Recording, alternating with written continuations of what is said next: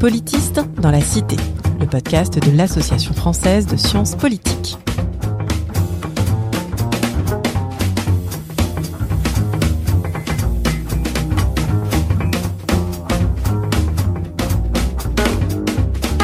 Bonjour et bienvenue dans Politiste dans la Cité, le podcast qui vous parle des sciences du politique et de leur contribution à la vie politique en France et à l'étranger. La science politique, c'est une discipline, des concepts, des controverses, mais c'est aussi, et peut-être avant tout, un métier fait par des enseignantes-chercheuses et des enseignants-chercheurs qui œuvrent au quotidien à produire et à transmettre des savoirs sur la manière dont le pouvoir est façonné, légitimé, mis en œuvre, contesté, hier comme aujourd'hui. Je suis Marie-Louis et aujourd'hui, j'ai le plaisir de m'entretenir avec Claire Secaille pour parler de médias, de populisme et de Cyril Hanouna. Bonjour Claire Secaille. Bonjour. Claire Secaille, vous êtes chargée de recherche au CNRS au sein du CERLIS, le Centre de recherche sur les liens sociaux. Je dois vous dire que j'ai repoussé jusqu'au dernier moment la rédaction de ce court texte d'introduction tellement vous avez fait de choses et surtout navigué entre les disciplines, l'histoire, les sciences de l'information et de la communication, mais aussi la science politique. Alors je vais procéder simplement par ordre chronologique en revenant à votre thèse, soutenue en histoire en 2007 sous la direction de Christian Delporte et qui portait sur le fait criminel à la télévision française 1950-2006, étude de la fabrique et de la mise en scène du récit, qui vous a notamment valu le prix de thèse de l'INA et que vous avez publié sous le titre Le crime à l'écran, le fait divers à la télévision française, une publication en 2010.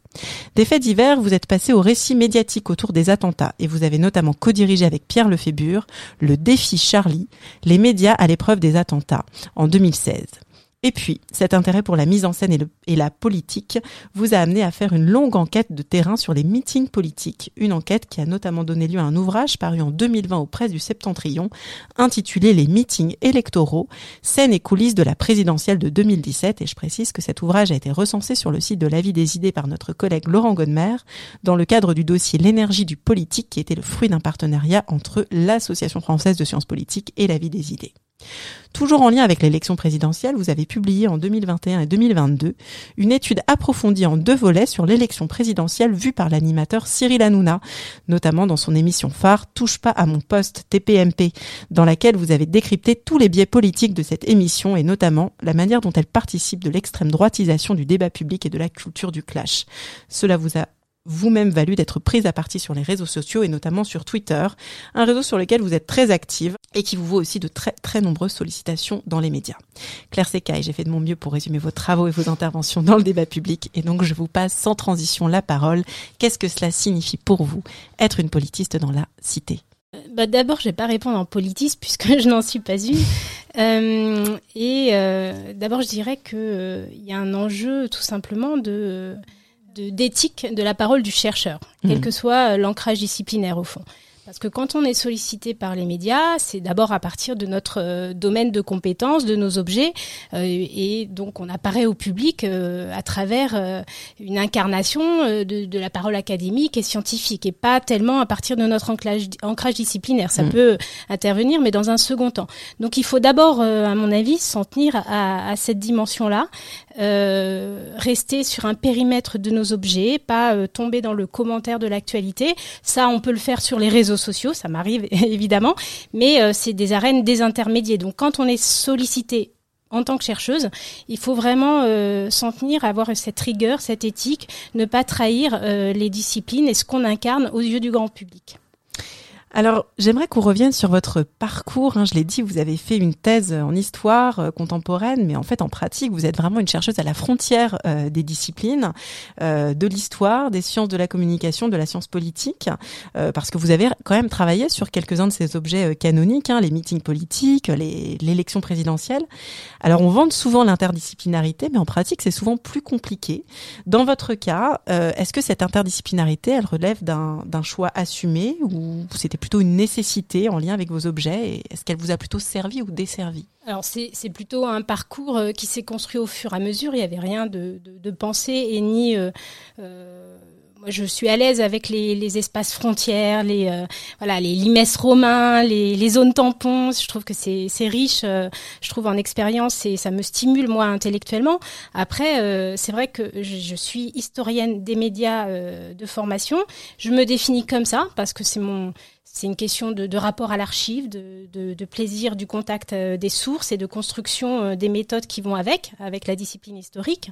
Mais euh, bah, quand on essaye de, une fois qu'on a soutenu une thèse d'histoire, qu'on essaye de s'intégrer dans le milieu professionnel, on fait avec l'organisation des, des institutions de recherche. Et il s'est trouvé que bah, quand j'ai candidaté au CNRS, il me semblait qu'à l'époque, à la fin des années 2000, euh, euh, la, section euh, histoire n'était peut-être pas forcément la plus adaptée pour aborder mon, profil en travaillant en historienne sur les médias, c'était peut-être pas l'objet, le, champ le plus légitime du point de vue d'autres historiens qui ont des objets plus plus plus enracinés que ça. Donc ça a été un peu une opportunité d'aller vers une CID 42 euh, à l'époque qui venait d'être créée, donc la, une commission interdisciplinaire mhm. euh, sciences de la communication, et de candidater et de, de proposer mon dossier à travers cette, euh, cette commission qui, qui me semblait plus appropriée. La question de l'interdisciplinarité, c'est vrai que c'est, j'en ai fait une, une expérience un peu malheureuse hein, finalement aussi euh, de, ce paradoxe entre une injonction à faire de l'interdisciplinarité mmh.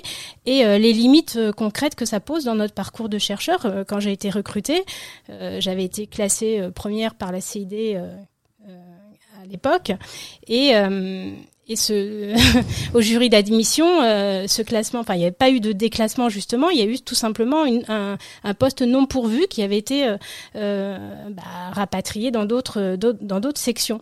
Tellement l'ancrage disciplinaire semblait faire défaut. Voilà, parce que le projet de cette CID justement n'était pas forcément euh, partagé et il y a eu des, des règlements, des arbitrages politiques mhm. au moment des jurys d'admission qui font que ça s'est ça s'est fait comme ça et donc c'est très violent à l'échelle individuel. Euh, il y a eu euh, la, la, les, membres du jury de cette CID euh, s'est aussi un peu rebellé euh, mmh. pour euh, affirmer sa, sa, nouvelle légitimité. et moi, on m'a proposé à l'échelle personnelle un, un, poste, un postdoc à, à l'époque. Hein, le, le, CNRS m'a d'emblée confié un, un postdoc. Ouais. Alors c'était une bouée de sauvetage. Une bouée de sauvetage et qui m'a permis de tenir pendant un an. Et après, je j'ai été euh, bien encadrée, bien entourée, bien stimulée par mes, mes collègues à l'époque parce que j'étais un peu euh, ça a été dur, donc euh, il fallait me remobiliser pour recandidater mhm. l'année suivante. J'avais, j'avais pas envie de revivre la, la même chose. Et finalement, bon, c'est, c'est, c'est passé. J'ai été reclassée première et, le jury d'admission a validé euh, le classement cette fois. Mais c'est vrai que c'était une expérience, une première entrée dans. Euh, on croit voir le bout du tunnel et puis on fait, on voit que c'est plus compliqué et que euh, on fait cette expérience des injonctions un peu contradictoires qu'il peut y avoir dans dans les parcours. Je crois que ça parlera à beaucoup qui justement pratiquent l'interdisciplinarité et comme vous dites, on l'encourage, mais en pratique, c'est toujours cette question d'ancrage qui va qui qui va qui va revenir et comment s'est faite du coup votre rencontre entre guillemets avec la science politique ou avec euh, plutôt le milieu des, politistes?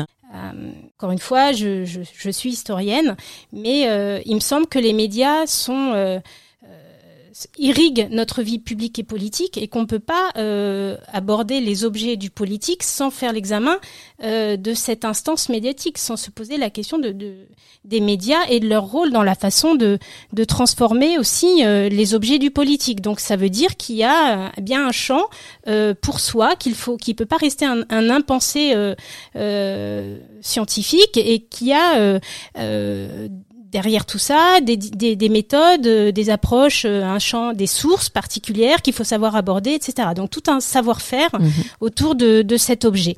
Euh, et ensuite, euh, bah, comme les médias sont un petit peu irriguent notre vie euh, politique et sociale aussi, parce qu'il y a une fonction sociale. C'est aussi, euh, là, je suis au CERLIS, un, un mm. laboratoire sur le lien social. Euh, les médias participent à la socialisation des individus.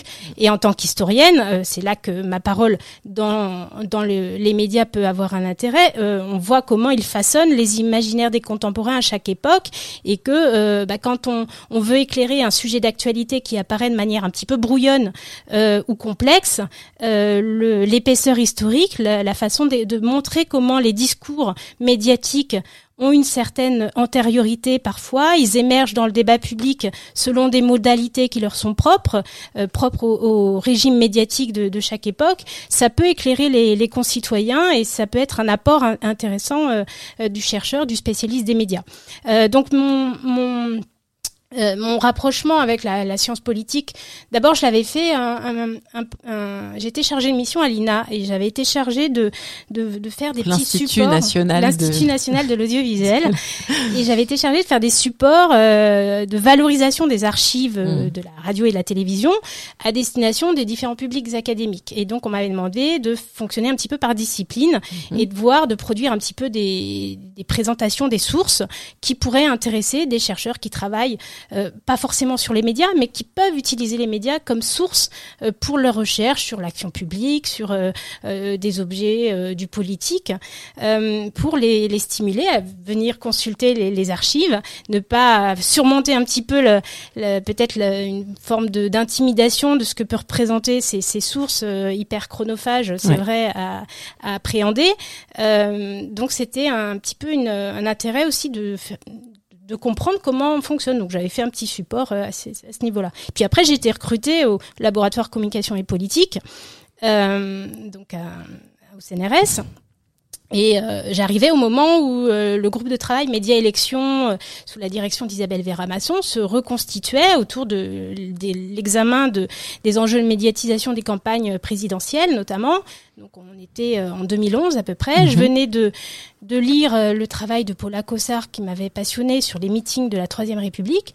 Et là, je m'étais posé en historienne une question de recherche toute simple, euh, euh comme elle avait montré le, la transformation de la réunion électorale dans l'entre-deux-guerres, mhm. euh, notamment en termes de théâtralisation et de, et de mise au service des formations partisanes. Mhm j'avais envie moi de voir comment les, la montée en puissance des médias audiovisuels à partir euh, surtout des années 70, les, l'affirmation, la, la, professionnalisation de la communication euh, dans les campagnes électorales avait aussi euh, pu modifier un outil du faire campagne, un, outil historique.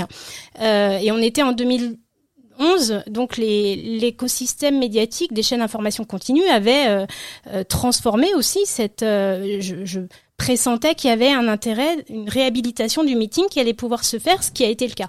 Sauf que j'ai pas bien euh, euh, réfléchi au, au, à l'approche, euh, voilà, la méthode à employer. Mhm. L'ethnographie, c'est quand même tout un, voilà, une formation en soi. Donc je, je pense que je m'y suis, j'étais trop dans ma question de recherche mhm. médiatique. Et voilà, j'ai laissé passer le cette fois-là, le, je pense le, le travail de terrain, même si j'ai fait exactement ce que j'ai fait cinq ans plus tard, euh, en 2017. Alors, dernière question sur euh, l'interdisciplinarité, parce que dans ce podcast, on a déjà eu l'occasion d'aborder les rapports entre histoire, sociologie, philosophie et sciences politiques, mais on a beaucoup moins parlé du dialogue entre la science politique et les études de communication, donc ce qu'on appelle parfois un peu rapidement l'infocom. Euh, J'aimerais bien avoir votre regard là-dessus. Euh, comment vous appréciez ce, dialogue que je trouve pour ma part assez, faible en fait entre ces, deux disciplines, mais peut-être parce que je, ne m'y connais pas assez. Comment est-ce que vous évaluez un peu le, la, vivacité ou pas de ce dialogue? Alors, les sciences de l'information sont sont aussi un carrefour un peu disciplinaire. Elles sont mm. nées comme ça, euh, euh, très irriguées par euh, différentes approches disciplinaires et, et, et leur histoire, c'est un petit peu l'histoire d'une d'une autonomisation, mm. d'une d'une discipline qui se définit ses concepts, ses objets, qui s'organise en société savante, etc. mais qui continue d'être très façonnée, irriguée par par l'organisation historique des, des mm. disciplines. On parle aujourd'hui de sociologie de la communication, d'anthropologie de la communication, voilà. Mm. Mais je vois que euh, d'abord la question des médias, qui, moi qui m'intéresse, euh, n'est pas, euh, ne recouvre pas tous les objets la, des sciences de la communication. C'est, on, est aussi sur de la communication interpersonnelle ou organisationnelle, et les médias ne sont qu'un des, des, aspects où il peut y avoir une, une réflexion et un dialogue interdisciplinaire. Mm. Et donc, ce qui, ce qui se joue, peut-être, c'est la communication en tant qu'objet. C'est là qu'à mon avis, les, les, les, le dialogue peut se faire de manière un petit peu plus nourrie. On le voit comment des sociétés des savantes comme l'AFS avec son RT 37 euh, l'association française de sociologie, de sociologie, et son RT réseau thématique pour les non initiés euh, voilà. Euh, sociologie des médias euh, peut abriter un certain nombre d'échanges et, et, faire se croiser des, des chercheurs qui issus de, de, différentes disciplines. Et l'AFSP a eu aussi son son groupe de recherche comme Paul en, alors je, je sais plus l'année mais autour de donc Nicolas Hubé et Clément Desrumeaux qui avaient monté un, mm. un comme Paul donc communication politique, et qui, était justement un, un, espace de discussion, d'activité, d'échange.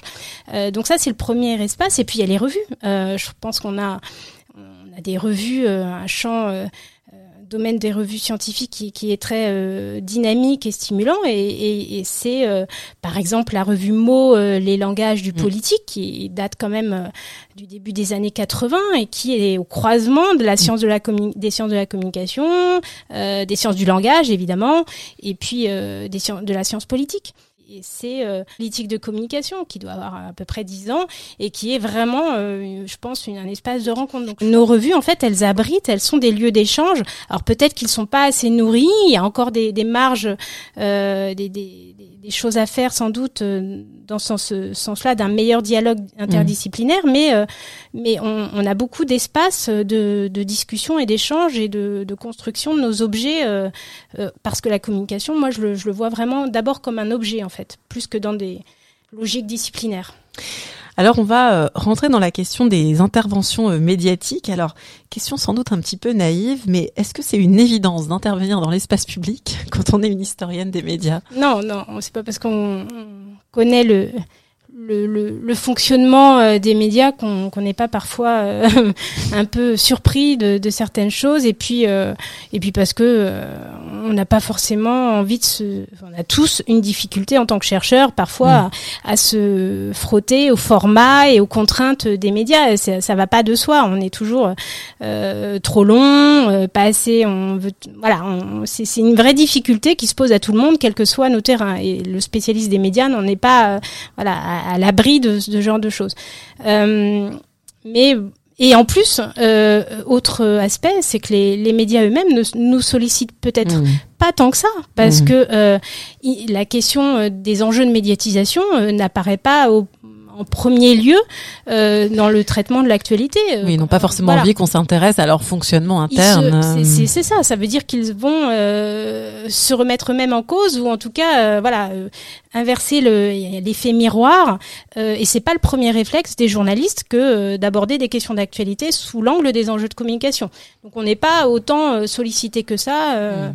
Alors justement, je, je l'ai dit, vous, vous êtes très sollicité dans, dans, dans les médias. Alors c'est vrai que vos en l'occurrence, vous avez commencé euh, euh, par vous intéresser euh, aux, faits divers et à la question du crime, en plus de la criminalité.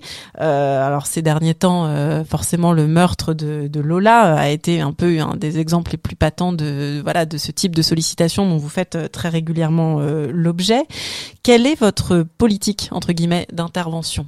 Comment est-ce que vous choisissez et surtout sur ces sujets voilà qui peuvent paraître en tout cas de de l'extérieur quand même assez assez chaud, un peu risqué aussi, ou le peut-être qu'on a toujours peur de déraper, de dire mm. quelque chose de pas approprié? Bah, justement, c'est je, je, je, dis toujours, euh, surtout sur la question des faits divers, d'abord sur laquelle j'ai, j'interviens de moins en moins en fait, euh, parce que je refuse beaucoup euh, les, les, demandes parce que je, je, ne travaille plus dessus mmh. euh, et que si je n'ai pas euh, l'assurance que euh, c'est par mes travaux antérieurs que je suis sollicitée, euh, je, ne, je ne vais pas répondre positivement parce que je ne veux pas commenter l'actualité sur laquelle j'ai pas travaillé. Euh, et un fait divers, c'est quand même parfois extrêmement délicat. L'affaire Lola, j'ai accepté parce que en fait, ça, ça rejoignait mon, mon, terrain en cours sur Cyril Hanouna, qui puisqu'il y avait des séquences qui, qui avaient été consacrées dans son émission à cette affaire. Et donc là, il y avait et, en plus la présidentielle, puisqu'il y avait une instrumentalisation politique de cette euh, de ce fait divers, de cette émotion fait diversière. Donc là, en fait, j'ai je me suis sentie quand même euh, euh, un peu obligée et, et par contre j'ai choisi mes euh, mes médias. Je j'ai dit non à, à, des médias que je, je des rédactions que j'estime euh, elles ont contribué à, à, à maltraiter euh, cette affaire, notamment dans l'aspect instrumentalisation. Euh, je, pense à BFM TV par exemple. Mhm. Donc justement, la journaliste me disait mais non mais c'est pour prendre un peu de recul. Mais mais euh, je ne voulais pas être la caution euh, mm. de BFM TV qui en a fait, euh, qui en avait fait des couches, qui avait donné la parole à des acteurs politiques qui n'auraient pas dû être voilà mis au premier devant plan. au premier plan dans, dans, ce dans le traitement médiatique de ce fait divers. donc voilà, c'était quand même une façon de de, de, de, rester dans une forme d'éthique du débat public médiatique en répondant voilà de manière un peu contrastée et inversement j'ai répondu à, à l'Obs parce que euh, j'avais confiance dans le travail du journaliste que j'avais déjà euh, rencontré et qui euh, je trouve me laissait la place et l'opportunité de, de, bien avoir cette approche analytique qui me semble importante de conserver.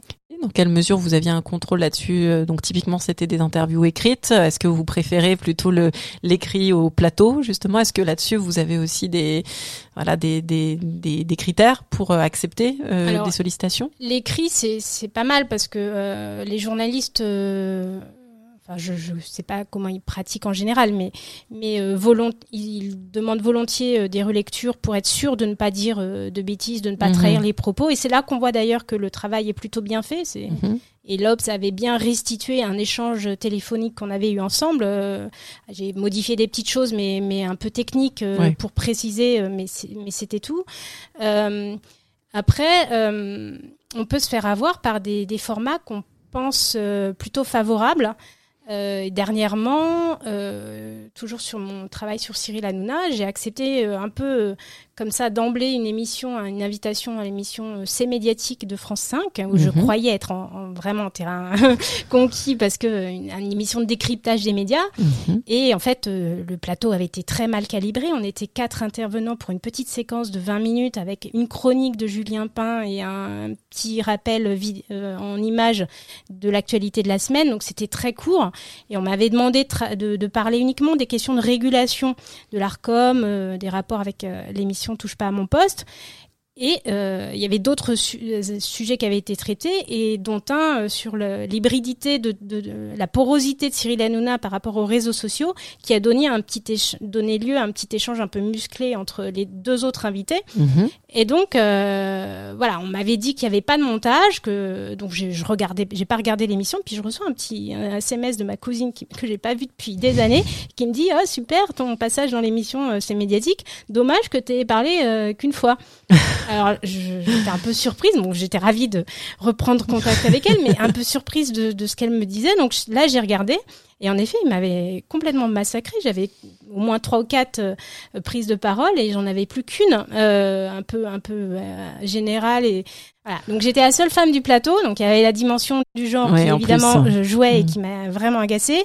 Et en plus, euh, on était deux chercheurs et c'est et on a été un peu tous les deux coupés au profit d'un échange un peu musclé. Donc une émission de décryptage sur une émission de clash qui, en fait elle-même euh, s'applique des qui est enfin voilà qui tombe dans le donc voilà, c'était c'était une mauvaise expérience. Euh, donc je, je suis je suis pas trop regardante. L'idée c'est ça, c'est que je suis pas trop regardante sur les sur les supports et les modalités d'expression, mais plus sur les gens qui le font et mhm. euh, la rigueur qu'ils s'appliquent. Maintenant, c'est vraiment ça qui me qui m'anime et, euh, et je vais euh, je vais je vais plutôt répondre euh, favorablement à des gens dont j'apprécie et je connais le travail et je sais qu'il va y avoir une certaine rigueur. Les jours, Mediapart, voilà. Bon.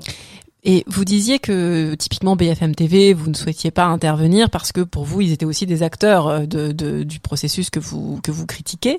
Euh, on a eu cette conversation euh, sur BFM TV avec euh, la politiste Anna Colin-Lebedev par rapport à la guerre en Ukraine, et elle, elle avait plutôt l'argument de dire il faut aller là où on est le plus regardé parce que justement là, on va toucher des publics qu'on ne touche pas sur Mediapart ou sur même ces médiatiques. Qu'est-ce que vous en pensez de, de ce, cet arbitrage qu'il peut y avoir euh, entre euh, peut-être le contrôle d'une part, mais le moindre accès à un grand public euh, de l'autre. Comment est-ce que vous évaluez ça? Je, comprends complètement son point de vue. Je suis d'accord avec elle parce que d'abord BFM TV, par exemple, sur la, guerre en Ukraine, je trouve a fait un, gros travail. Ils ont voilà, solliciter des, des, chercheurs, des experts qui, qui me semblaient de qualité. Euh, ils ont accordé beaucoup de temps à cette actualité. Euh, alors peut-être aussi parce qu'ils avaient été euh, touchés dans leur dans leur chair euh, rédaction de rédaction. Mm, mm. Donc ça, ça se ressentait dans le traitement d'une actualité qui était quand même plutôt rigoureuse, il me semble. Mm. Donc moi, je comprends son point de vue. Après, sur la question des faits divers, moi, pourquoi je je j'ai pas un a priori négatif sur BFM TV en, en tant que tel, mais sur cette, ces questions des faits divers, à chaque fois, ils m'ont réinvité après avec l'affaire Palmade, où euh, c'était euh, voilà le, vide et le néant, la mise en scène du vide et du néant informationnel permanent, moi je, me pose pour moi-même des, limites et je leur ai dit sur ces questions-là, je, je, préfère pas venir chez vous parce que je je vois pas, euh, je veux pas rajouter encore mmh. une fois euh, à des boursouflures médiatiques ou à un traitement que je trouve euh, contestable des, des propos qui sont de nature scientifique, qui, qui dont je ne suis pas sûre d'ailleurs qu'ils vont qu'ils vont pouvoir s'exprimer comme tels. Qui risquent d'être noyés en fait. ça rejoint mon travail sur Hanouna, c'est que le dispositif médiatique conditionne complètement les modalités d'échange et ce qu'on va pouvoir dire. Mmh. donc c'est flagrant chez Hanouna, c'est spectaculaire de voir à quel point euh, il y a une impossibilité à entrer dans des sujets de discussion et qu'il y a de la dépolitisation euh, euh, complète. Et je parle même pas des, des de la parole scientifique. Alors justement, bon, on va on va y venir euh, maintenant à cette étude donc que vous avez publiée euh, à votre travail donc sur Cyril Hanouna. Alors je rappelle, euh, 2021-2022, vous publiez une étude en deux volets donc sur l'élection présidentielle vue par Cyril Hanouna, notamment donc dans son émission euh, sur C8 touche pas à mon poste. je rappelle qu'on parle d'une émission qui bat hein, des records d'audience depuis sa création en 2010 et qui est au cœur ces dernières années d'un certain nombre de scandales, de buzz aussi sur les réseaux sociaux. Alors votre étude elle est accessible en ligne, elle a été réalisé dans le cadre d'un groupe de travail qui s'appelle Média Élections, donc au service, en partenariat avec l'INA. Et c'est une étude dans laquelle vous avez analysé avec une grande précision la manière dont ce média et surtout son animateur, donc euh, Cyril Hanouna, ont contribué à mettre en avant surtout des candidats d'extrême droite et notamment Éric Zemmour pendant la campagne présidentielle. Et d'une manière plus générale, vous montrez eh bien comment cette émission, elle va cadrer, on parlait des dispositifs, hein, le débat public en le polarisant très fortement à l'extrême. Euh, et donc du coup, pour le dire vite, ne fait pas vraiment de bien au débat euh, démocratique. Alors, comment est-ce que vous en êtes venu à vous intéresser à cette émission en particulier? Et puis ensuite, on va quand même parler des réactions hein, très vives mmh. qu'il y a eu suite à la, à la publication, donc en accès libre, je l'ai dit, de, de cette étude. Bah, au départ, le, ma question, elle était d'abord sur la campagne électorale. Et j'avais choisi euh, l'émission Touche pas à mon poste avec mes collègues qui se répartissaient d'autres corpus médiatiques, puisque mhm. l'idée c'était de, de les confronter un petit peu autour de questions transversales telles que le pluralisme, les pratiques de pluralisme et euh, la question de l'usage médiatique des sondages. Euh, donc ça me paraissait intéressant de le faire à partir d'une d'une émission qui, en plus de mon point de vue, là, en tant qu'historienne des médias, bah, il n'y avait pas grand-chose dessus alors qu'elle a 10 ans d'existence mhm. déjà 12 ans même, et que euh, euh, bah, elle, pouvait être resituée dans une généalogie de travaux sur les émissions hybrides euh, de divertissement qui traitent de politique. Ça, il y a des chercheurs, alors Philippe Riutor, Pierre Leroux, euh, Guillaume Fradin, plein d'autres qui ont travaillé sur ces questions-là.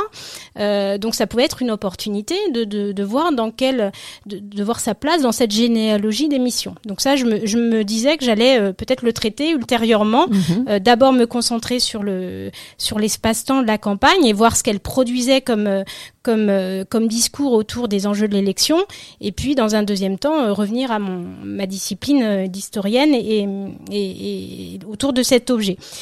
Mais c'est vrai que j'ai, euh, quand j'ai commencé euh, donc le terrain, j'ai fait un peu comme les meetings. Je voulais le, vivre en direct pour faire l'expérience d'une campagne parce que je trouve que voilà, les meetings, ça m'avait appris à quel point c'est c'est intense, combien euh, aller dans les meetings, en faire une vingtaine comme ça, presque 30, ça épuise. Donc mmh. ça, on faisait l'expérience, le corps en campagne mmh. à travers ce terrain. Je, je le mesurais vraiment vrai, bien quoi. Et là, je, je, je suis restée plutôt dans, dans mon salon, euh, sur mon canapé, mais euh, à le vivre avec une, une, une, grande intensité et presque encore plus de, de violence. Combien de temps? Combien d'heures à peu près? À, à peu près 330 euh, heures de programme de, de septembre à mai, donc septembre 2021 à mmh. mai, voilà. Parce que la, la Vous faisiez une cellule de désintox après des débriefs réguliers bah, Deux heures d'émission, c'était une, grosse demi-journée de travail le lendemain, oui. Mmh. Donc c'était un rythme un peu infernal. Parfois, il peut y avoir un cliché sur les sur ceux qui travaillent sur la télé et autres que c'est que c'est du, du, divertissement, mais un vrai travail. Non, mais c'était euh, vraiment passionnant, mais je me suis posé pendant 15 jours, les 15 premiers jours, je, je me suis dit, mais c'est quoi cet objet? J'ai travaillé sur des émissions, euh, sur des pas mal d'émissions de différentes natures, euh, mais là, je ne comprenais pas ce qui se passait. Et, et, donc c'est en sortant mes premières euh, mes premières données, c'est-à-dire j'avais un ressenti de l'émission et c'est en voyant euh, comment se répartissaient les, la, les, paroles que je commençais à comprendre ce qui se jouait dans cette émission. C'était au moment où où euh, Éric Zemmour était notamment décompté en, dans son temps de parole. De, le CSA avait décidé de décompter en tant que personnalité politique. Ça avait mhm. causé un, un, certain nombre de, de polémiques. et puis voilà, donc il y a il y a eu un moment où euh, je crois que c'était Anas Kazib, un, petit candidat ou qui était voilà qui cherché, était candidat, enfin il a cherché des, parrainages pour euh, faire lui aussi sa candidature, donc euh, euh ex-NPA, euh, qui a interpellé Cyril Hanouna pour lui dire mais attention Cyril, tu, tu, il a fait une vidéo virale pour dire qu'il qu'il donnait beaucoup la parole à l'extrême droite. Donc ça m'a intéressé de voir, il, il, a été invité le soir même sur le plateau et c'est ce qui je, je, je, commençais tout juste à, à saisir les proportions euh, quantitativement euh, de, de, de, ce raisonnement et valider euh, cette, ce sentiment qu'avait euh, spontanément eu un, un, un, un acteur politique. Et voilà. Donc, j'ai décidé quand l'espace-temps de la pré-campagne m'a semblé euh, euh, cohérent et pertinent pour sortir des données. Donc au mois de janvier, euh, publier le premier volet de l'étude mhm. pour voir. Euh, donc là, j'ai dérogé peut-être à mon. J'avais pas prévu de, de, sortir des des données, de faire un working paper sur sur cette ce premier mhm. volet de l'étude parce que là, c'est la citoyenne qui qui qui s'est mhm. qui s'est posé des questions, euh, qui s'est demandé comment est-ce que c'était possible qu'une émission euh, fasse à ce point le jeu de l'extrême droite, euh, alors qu'elle était prise au regard du grand public, comme une émission de divertissement, mmh. une, une, petite bande potache, euh, trublion mmh. qui, qui s'amusait de l'actualité des médias, etc., mais qui en fait était une émission très politique et qui était euh, vraiment euh, intégré dans un projet qui allait au-delà de, de, de, des logiques de divertissement. Euh, voilà. Donc c'est. Est-ce que là vous vous êtes dit euh, que vous, aviez un peu comme un devoir de, lanceuse d'alerte, surtout peut-être vis-à-vis d'un milieu qui est le milieu. Alors je sais pas qui était votre cible, mais en tout cas le milieu universitaire, on le sait, c'est un milieu qui a un rapport un peu parfois compliqué avec avec la télé et qui typiquement ne va pas forcément regarder du tout ce, ce type d'émission. Est-ce qu'il y avait cette idée qu'il fallait euh, alerter? Bah, euh, alerter, euh, alerter le, le public d'abord, les, les gens qui qui voient cette émission de loin, qui euh, euh, qui, qui ne savent pas très bien ce qui s'y dit, ce qui s'y joue, euh, et puis les, le public de, de Cyril Hanouna, parce que je voyais bien qu'il y avait une forme d'incompréhension. Il y a d'ailleurs mmh. pas mal de gens qui m'ont écrit pour me remercier parce qu'ils avaient, étant fans de Cyril Hanouna, ils avaient un ressenti que il évoluait dans des vers des dans des discours qu'ils qu ne comprenaient plus, qu'ils ne mmh. pouvaient plus suivre.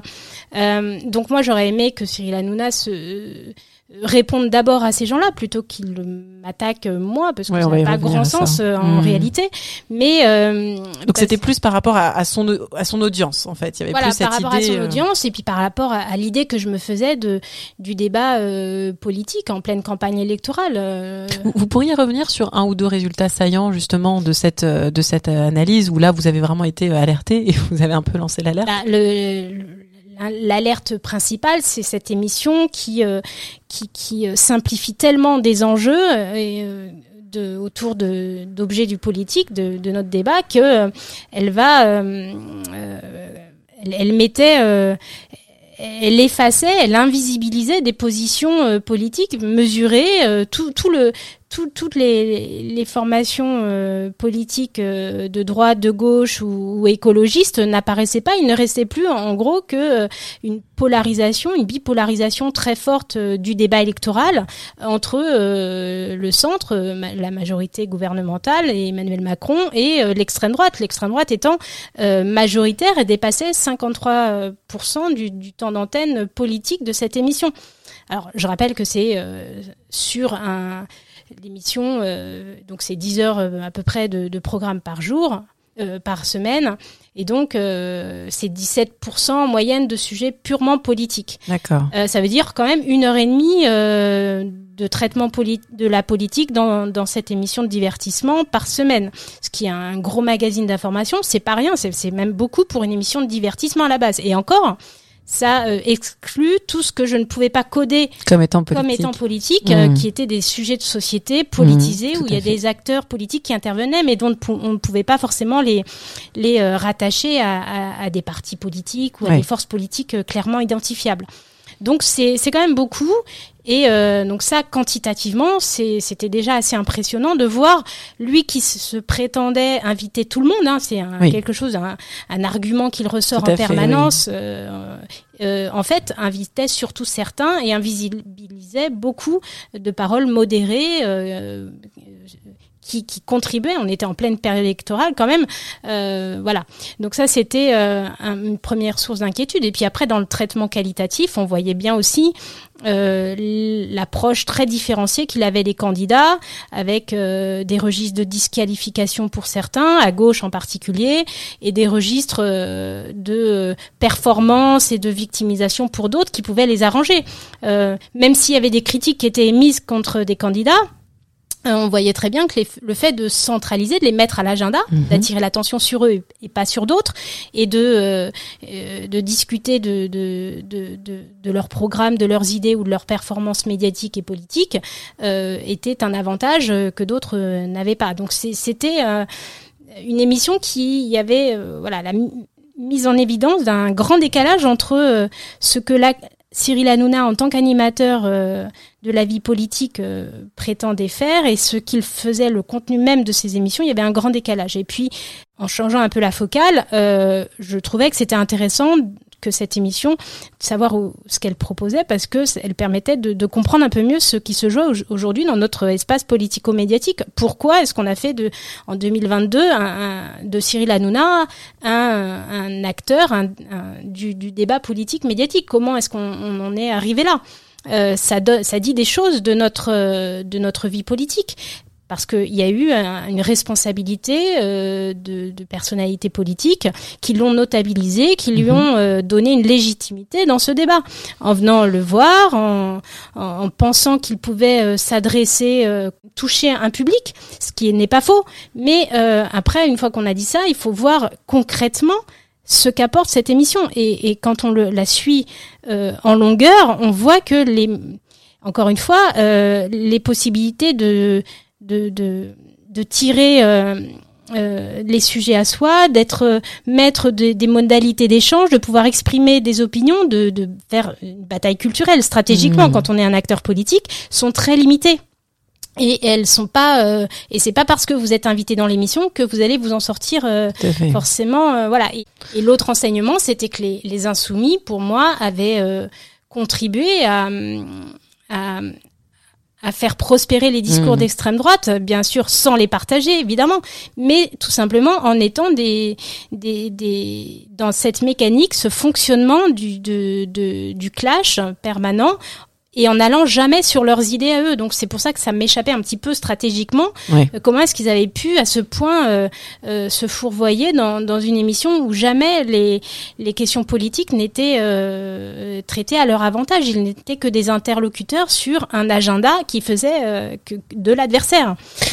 Quelles ont été les, les réactions? Alors, euh, il y en a eu beaucoup. Est-ce qu'on pourrait un peu les, les caractériser? Alors, euh, déjà, à commencer par euh, la réaction de Cyril Hanouna lui-même, qui s'est adressé directement à vous sur les, sur les réseaux sociaux, et puis peut-être aussi les autres partis politiques. Alors, ça s'est venu en deux temps. Il y a, quand j'ai publié le papier, ça a été un petit peu confidentiel. En fait, j'ai en, en, indiquant la, la publication sur les réseaux sociaux, sur Twitter, euh, j'ai aussi touché euh, des, des, journalistes qui ont vu ce travail et qui m'ont euh, contacté. Vous les aviez tagués directement enfin, euh, Non, personne. Non, non, j'avais juste mmh. fait un tweet, euh, voilà, mmh. l'étude sur Cyril Hanouna, sans penser vraiment. Sans, j'imaginais pas que ça allait prendre des proportions, mais ça a pris des proportions en deux temps. C'est-à-dire mmh. que d'abord, j'ai touché quelques journalistes qui sont intéressés par les questions des médias, notamment Sonia De Villers sur euh, France Inter, dans l'instant M.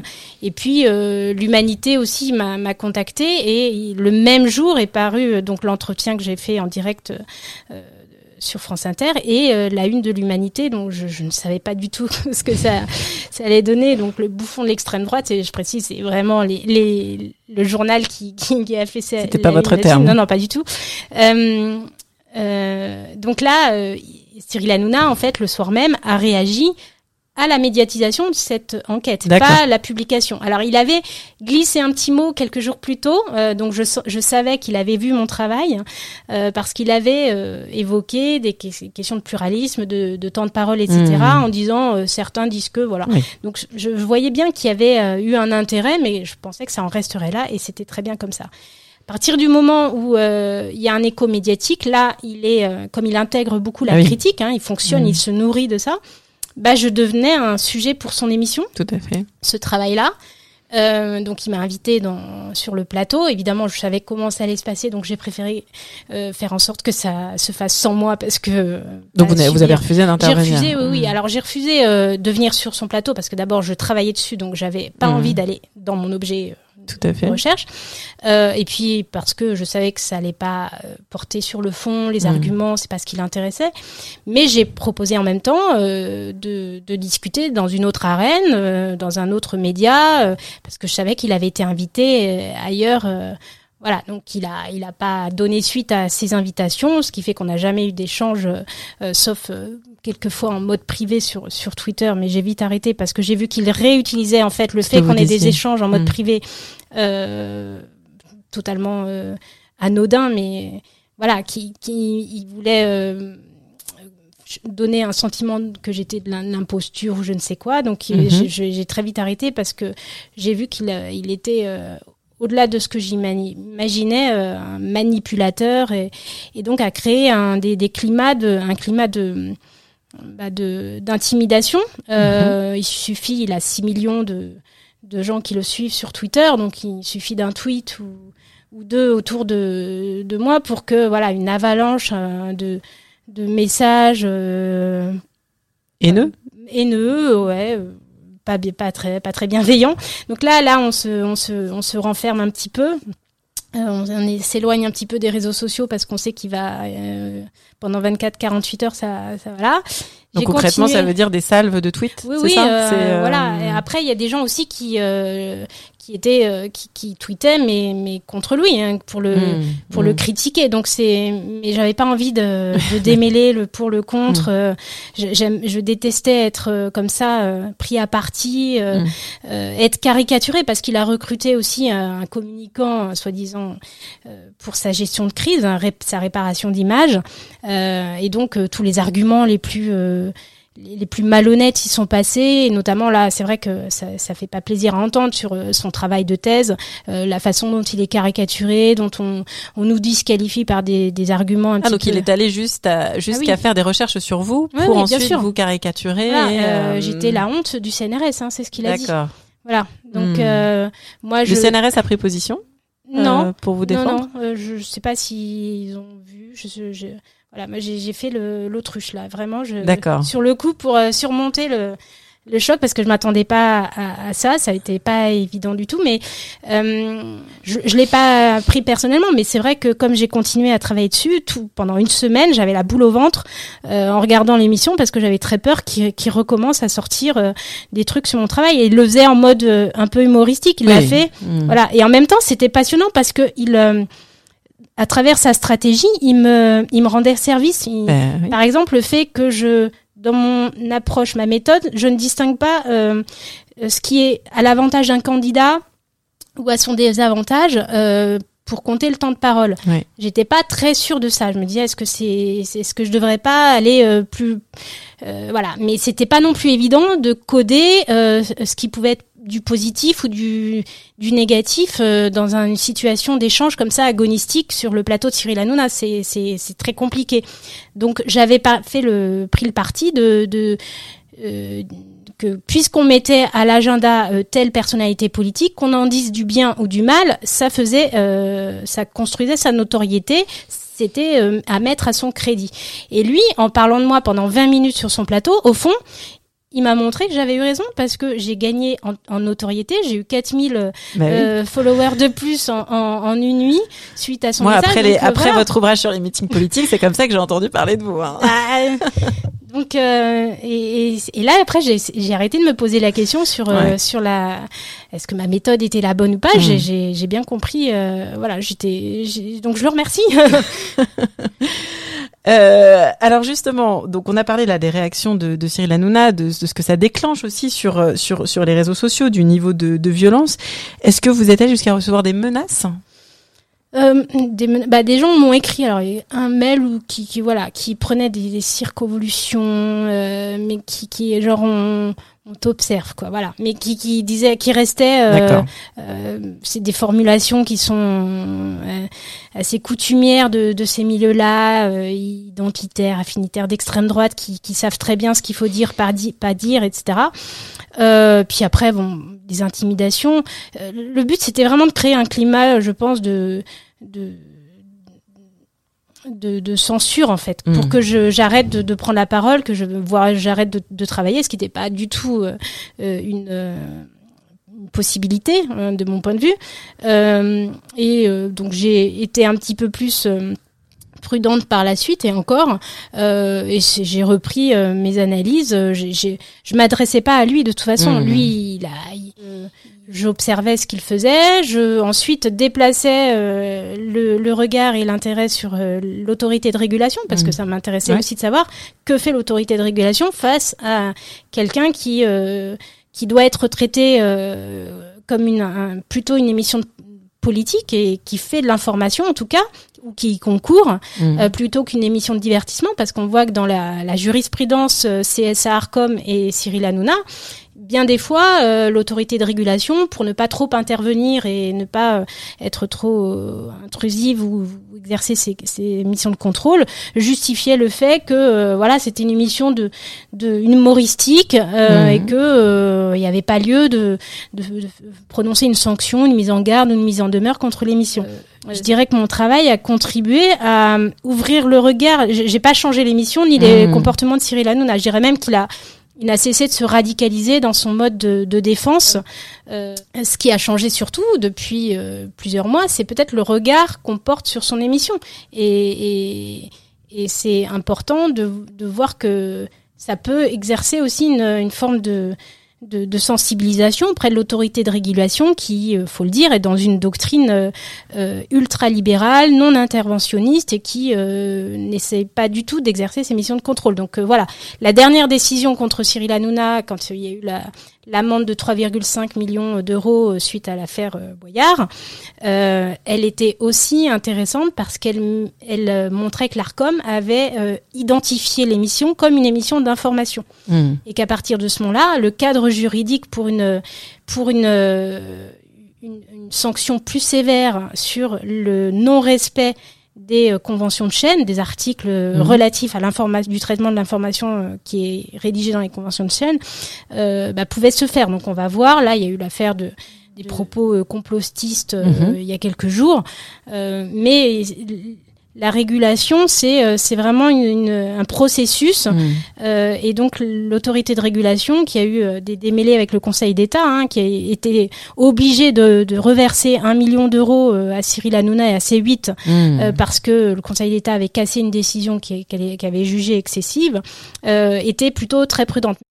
Est-ce que vous avez eu aussi des retours euh, des partis justement euh, comme la France insoumise, puisque vous disiez que votre travail avait aussi du coup euh, mis, mis en évidence ce, ce on va dire ce jeu paradoxal Non, le, les, les réactions politiques, je j'en ai pas euh, tellement eu autour de moi. D'accord. Euh, Peut-être indirectement, j'ai juste remarqué qu'une fois Jean-Luc Mélenchon avait cité un chiffre, le, mon chiffre de 53% euh, donc il avait dû circuler, je ne sais pas mmh. par quel biais, voilà.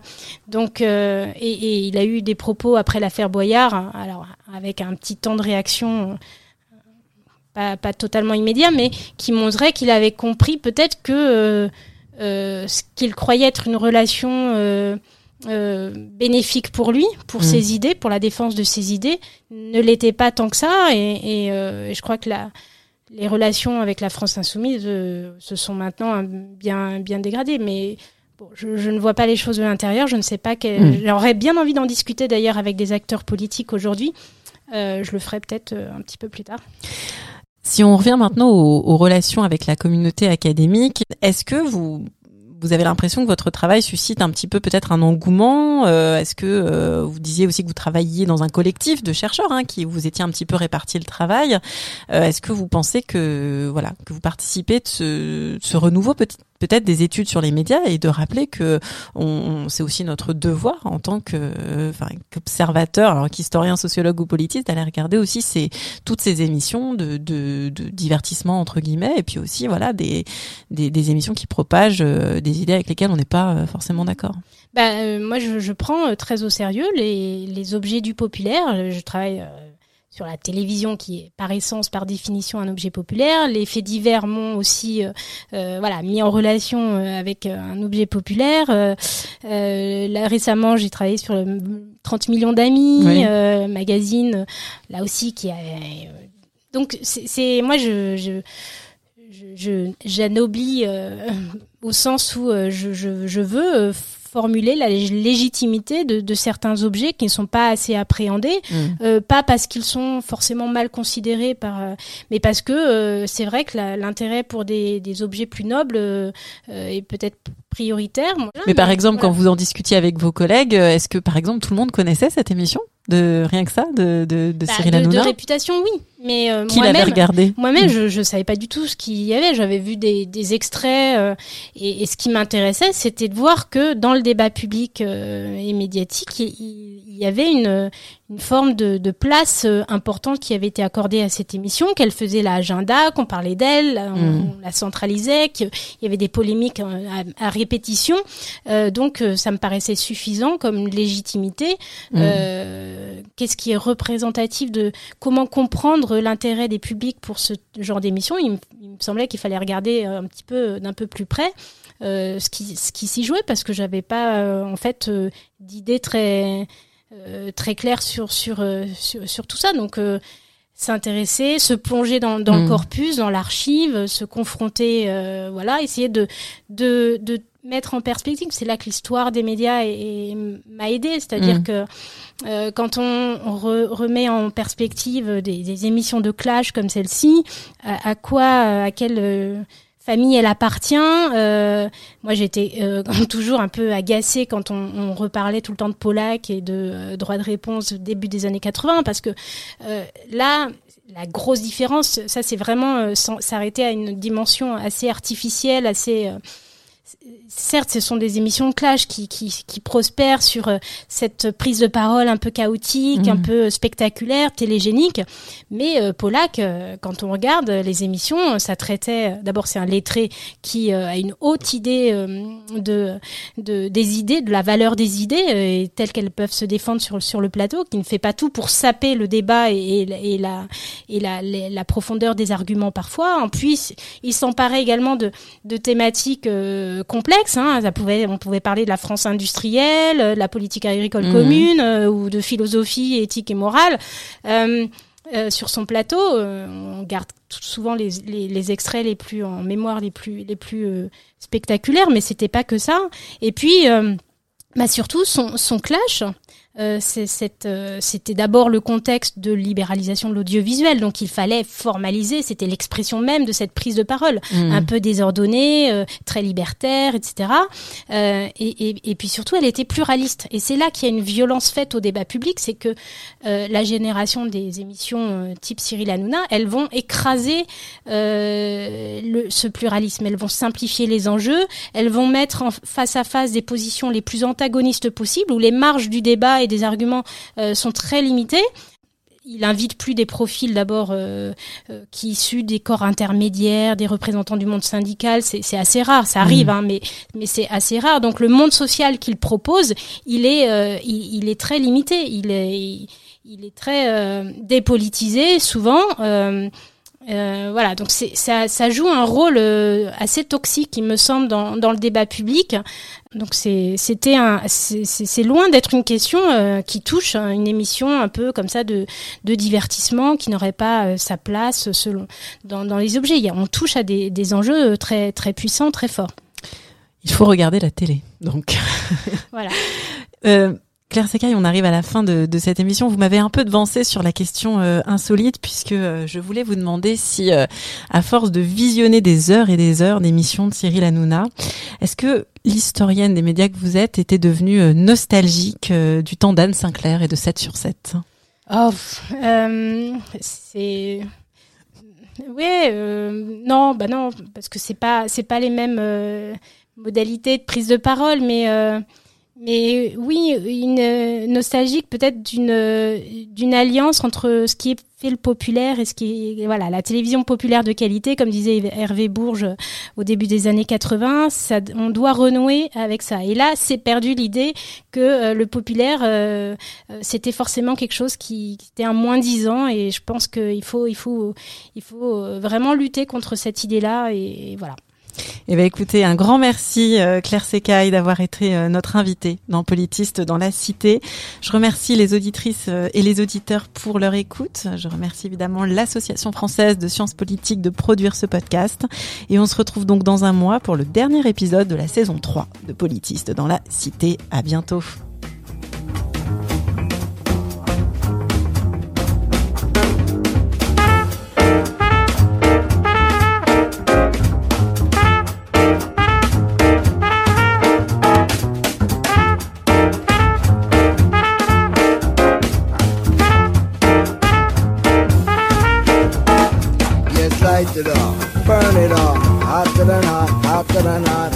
from the cop, they don't